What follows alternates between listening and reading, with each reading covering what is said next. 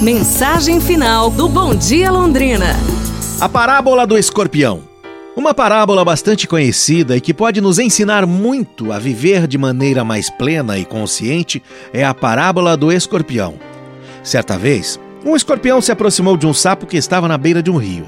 O escorpião vinha fazer um pedido: Sapinho, sapinho, você poderia me carregar até a outra margem deste rio tão largo? O sapo respondeu: Só se eu fosse um tolo para fazer isso, você vai me picar e eu vou ficar paralisado e vou afundar no rio. Disse o escorpião então: Isso é ridículo. Se eu picasse, ambos afundaríamos. Imagina.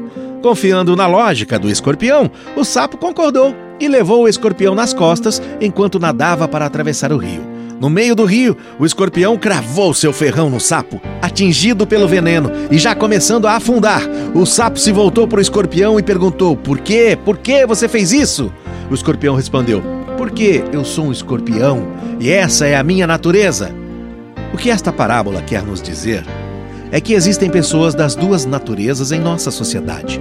Existem muitos sapos e escorpiões, e cabe a cada um de nós ter a perspicácia de identificá-las, ou de se identificar como esses tipos de personalidade também. Pense nisso.